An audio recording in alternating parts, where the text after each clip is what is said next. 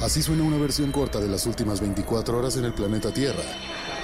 La conversación del mundo, aquí, en el Brief, con arroba el Che Arturo.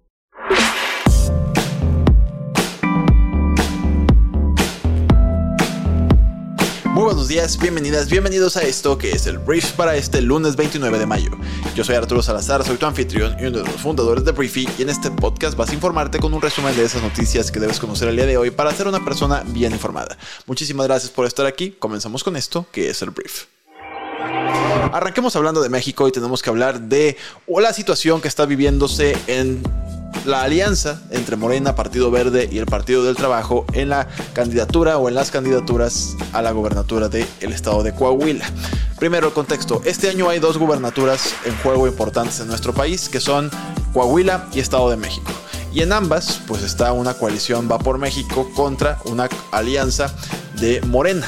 ¿Qué sucedió en la de Coahuila? Que cuando se, cuando se hizo la encuesta, que en teoría en, dentro de Morena decide quién va a ser el candidato o candidata para la elección, las personas que estaban dentro del Partido Verde y dentro del PT pues no aceptaron que este señor apellidado Guadiana, que se llama Armando Guadiana, pues fuera el abanderado de Morena y decidieron irse por su propia cuenta, por sus propios partidos, a buscar ganar la gobernatura. Que francamente no tienen muchas oportunidades por ser partidos mucho más chiquitos, que la verdad en 2018 ganaron mucho gracias a Morena. Pero bueno, ese no es el punto aquí. El tema es que de repente el sábado en la mañana se da a conocer eh, que el Partido Verde Ecologista de México había declinado la gubernatura de eh, Coahuila a favor de Morena.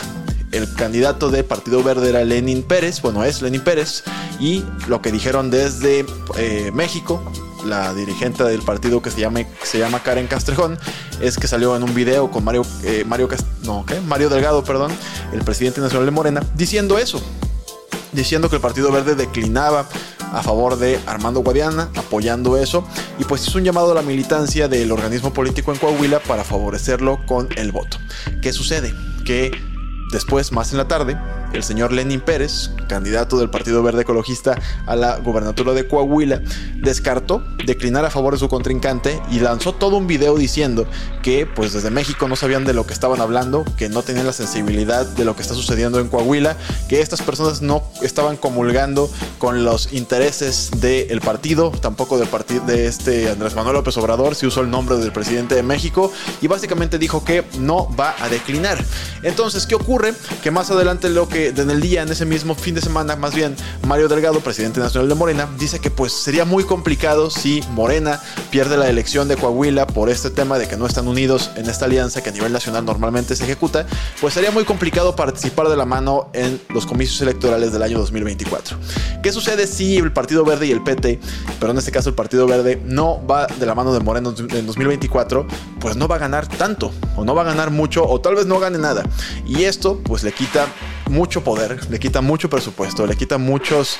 Eh, muchas fichas con las que el Partido Verde históricamente ha negociado para ser ese partido político que le suma votos, le suma diputados, le suma senadores al partido en el poder. Lo hemos visto con el PRI durante muchísimos años y ahora pues se convirtió en ese partido dentro de Morena. Entonces, este conflicto interno es interesantísimo de ver. Vamos a ver en qué termina. Por lo pronto, Lenin Moreno estaba, o sea, lanzó un comunicado, lanzó este, un video también de varios minutos hablando de cómo para nada iba a declinar y que el de Morena no era para nada alguien que le convenía a Coahuila, se hizo un desmadre. Vamos a ver qué sucede el día de hoy. Vamos a ver si el presidente de México dice algo al respecto. Pero por lo pronto en Coahuila hay problemas con la alianza de Morena y vamos a ver si esto, te digo, va a afectar hasta el año 2024. Yo creía que Morena digo, se ha hablado mucho de la capacidad o no de Morena para repetir lo que hizo AMLO en 2018, esta unidad tan fuerte que le dio tantos votos. Esto yo creo que es una alerta roja para la alianza de Morena eh, Partido Verde y el PT. Siguiente tema, vamos a hablar ahora de Estados Unidos. Porque mira, el presidente de Estados Unidos, Joe Biden, anunció este domingo que, más bien confirmó, que ha llegado ya a un acuerdo definitivo para elevar el techo de la deuda con el líder republicano de la Cámara de Representantes llamado Kevin McCarthy, que es republicano lo acabo de decir, va, sí, que es republicano, este, y que este texto está listo para ser votado ante el Congreso. Hemos hablado de esto, de cómo elevar el techo de la deuda es súper importante si Estados Unidos pretende pagar sus compromisos, si pretende estar pagando a las personas que les debe intereses, a las personas a las que dependen o que trabajan en el gobierno. Es súper importante que Estados Unidos pueda pagar esto. Y durante semanas hubo un conflicto interno en el que los republicanos estaban exigiendo ciertas cosas de los demócratas, ciertos temas ahí de en qué se va a usar el dinero, presupuestario, o sea, es un tema presupuestario 100%, y eh, no se sabe todavía qué dice este proyecto que se va a votar, pero al parecer ambas partes se dieron y Joe Biden pues, estaba contento de que esto fuera a avanzar, porque es muy grave para la credibilidad, para la credibilidad de un país y obviamente para su gobierno. Es súper grave que no logren ponerse de acuerdo en este techo de la deuda, en este aumento, y pues bueno, la buena noticia es esa, al parecer es oficial que Estados Unidos no entrará en default el primero de junio. Siguiente tema, vamos a hablar ahora del señor eh, Recep Tayyip Erdogan, que es y seguirá siendo al parecer el presidente de Turquía. Este fin de semana, este Erdogan pronunció un discurso de la victoria después de que los primeros datos del conteo sugirieran que había asegurado otro mandato de cinco años en la segunda vuelta presidencial de Turquía. Lo que dicen los números es que recibió más del 52% de los votos y su principal rival obtuvo casi el 48%. Entonces, este Silik Daroglu, que es el rival cuyo apellido creo que no voy a poder pronunciar de nuevo, calificó el resultado de injusto, pero no lo disputó. Y la lira, que es la moneda turca, se acercó a un mínimo histórico que es de unas 20 liras por dólar. Entonces, bueno, se va o se viene más bien 5 años más de Erdogan en Turquía y veremos cómo le va a este país. Esperemos que bien, pero ha sido muy polémico este hombre, francamente. Ahora vamos a hablar de un tema que a mí me entristeció porque mira, eh, Ah, no, esto no, esto no me entristeció. De hecho, esto me dio mucho gusto. Esto me dio muchísimo gusto. Eh, voy a hablar del Festival de Cannes, que el Festival de Cannes es una de las máximas fiestas del cine a nivel mundial. Y voy a hablar de una película que se llama Anatomy of a Fall, que es la que recibió el premio mayor del Festival de Cannes, que es la Palma de Oro. Y esta película es un drama judicial francés por Justine Triet sobre una mujer sospechosa de asesinar a su esposo. Y bueno, fue solamente la tercera película dirigida por una mujer en ganar la Palma de Oro en la historia, lo cual por supuesto es súper padre de ver, es súper festejable y espero que esto siga sucediendo. Entonces, eh, en segundo lugar, fue una película de Jonathan Glazer sobre un comandante en Auschwitz, este centro de concentración, este campo de concentración, perdón, durante la guerra, eh, bueno, te, sabe la historia, pues el nazismo y todo esto. La película se llama La Zona de Interés y se llevó el premio al segundo lugar, pero te digo, Anatomy of a Fall se lleva la palma de oro del Festival Internacional de Cannes. Y bueno, se viene más festivales, pero este es uno de los más importantes. Siguiente tema, voy a hablar ahora sí de lo que iba a hablar hace unos cuantos minutos, que aquí se me volteó la slide. Voy a hablar de las estrellas. Mira, normalmente cuando estás en una ciudad muy, muy luminosa, con muchas luces, con mucha gente, no puedes ver muy bien las estrellas y la gente incluso pues se va y sale de las ciudades y le encanta como estar en un lugar en donde puedan ver las estrellas con mayor claridad. La noticia que te voy a contar es que todo parece indicar que los científicos están advirtiendo que el aumento de la contaminación lumínica, que precisamente es esto, el hecho de que las luces se queden prendidas y que tengamos tanta, tanta actividad, podría impedir que los seres humanos podamos ver un cielo estrellado dentro de solamente 20 años. La contaminación pues ha empeorado rápidamente en los últimos años, disminuyendo la visibilidad de la Vía Láctea para una parte significativa de la población mundial. Entonces, mira, está curioso porque te preguntarás qué, es el mayor problema de la contaminación lumínica. Es, es principalmente el uso generalizado de la iluminación LED, que está iluminando el cielo nocturno a un ritmo alarmante, según el astrónomo británico Martin Rees. Y enfatizó este astrónomo en eh, perder, bueno, en el hecho de que si perdemos esto, no solamente es no poder ver las bonitas estrellas, pues eso también significa que muchísimas aves también podrían perder el rastro. Eh, podríamos hablar de que no podríamos tal vez escuchar algún tipo de pájaros porque las estrellas también juegan en este, en este tenor. Entonces, bueno, es una mala noticia y esperemos que esto no suceda, pero en 20 años en teoría deberíamos dejar de poder ver las estrellas.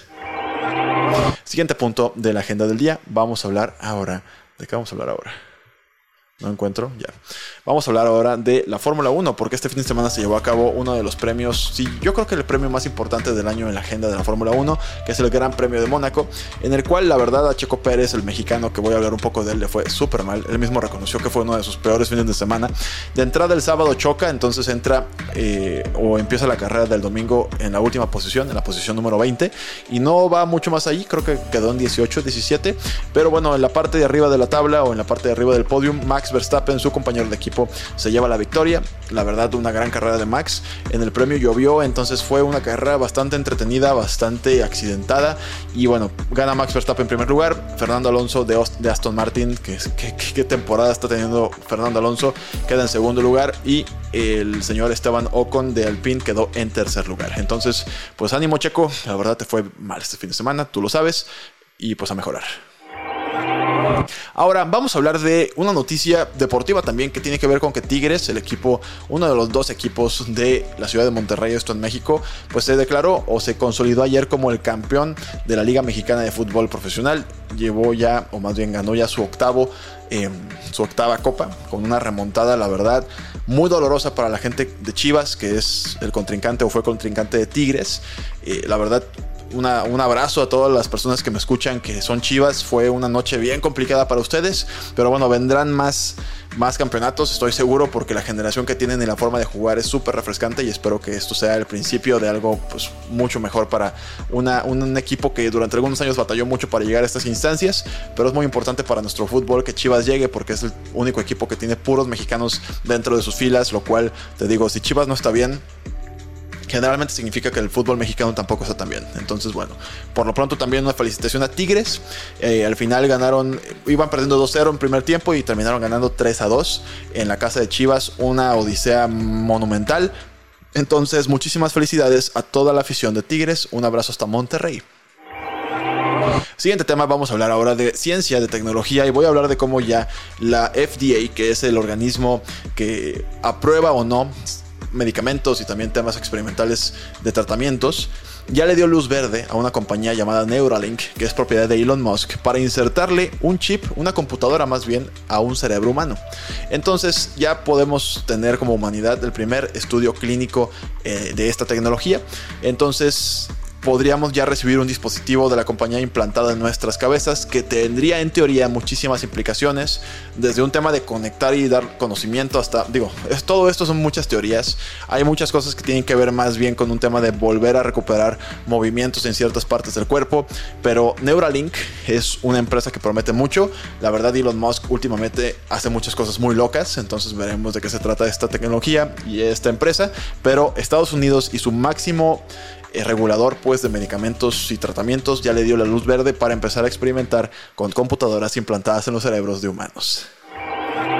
Muy bien, esta fue la conversación del mundo para este lunes. Espero que te genere mucho valor y muchas conversaciones riquísimas. Gracias por estar aquí, gracias por descargar nuestra aplicación móvil, por cierto, que se llama Briefy, que si no conoces Briefy, es una app para líderes de negocios que lo que hace es resumir los mejores libros, artículos, cursos, noticias del mundo, para que en lugar de estar intentando capacitarte todos los días, lo cual es muy complicado y la neta es muy útil hacerlo, pero es muy complicado porque no hay tiempo, lo que te permite Briefy es que en máximo 15 minutos al día puedes desarrollar tus habilidades de management y puedes ser un poquito mejor hoy que lo que eras ayer. Entonces puedes descargarla y probarla durante 14 días totalmente gratis y espero que te genere mucho valor. Por último, quiero pues una vez más agradecerte por haber estado aquí. Gracias por escucharnos, gracias por ver este video en YouTube, por dejarnos un like, por suscribirte a nuestro canal y nos escuchamos el día de mañana en la siguiente edición de esto que es el brief. Yo soy Arturo. Adiós.